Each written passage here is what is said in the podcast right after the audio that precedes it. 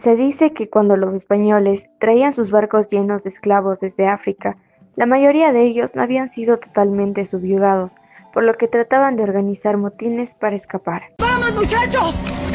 ¡Nos perdimos, nos fuimos, desaparecimos! ¡Apúrense! De entre tanto motines, uno de ellos resultó dejando en libertad a varios cientos de ellos en las costas del norte de Esmeraldas en Ecuador. Entre los esclavos se encontraba una princesa africana, la cual era bella. Como hay pocas mujeres, el diablo al ver tan bella negra quiso con todas sus fuerzas poseerla. Así que decidió tomar la forma de un guerrero de una tribu nativa de aborígenes y guiar a los nuevos libertos en medio de selva para enamorar a la princesa. Maravillosa jugada. Esta última, cautivada por el valor y belleza del aborigen, decidió unirse a él por el resto de su vida.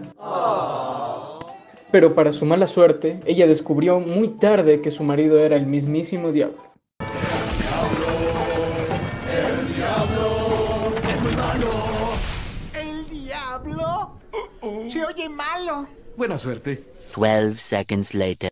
Con quien terminó por procrear criaturas como el duende negro, la tunda, el bambero, la walgura, la bohemia, entre otros, que tiempo se volvieron parte del temor y folclore esmeraldeño.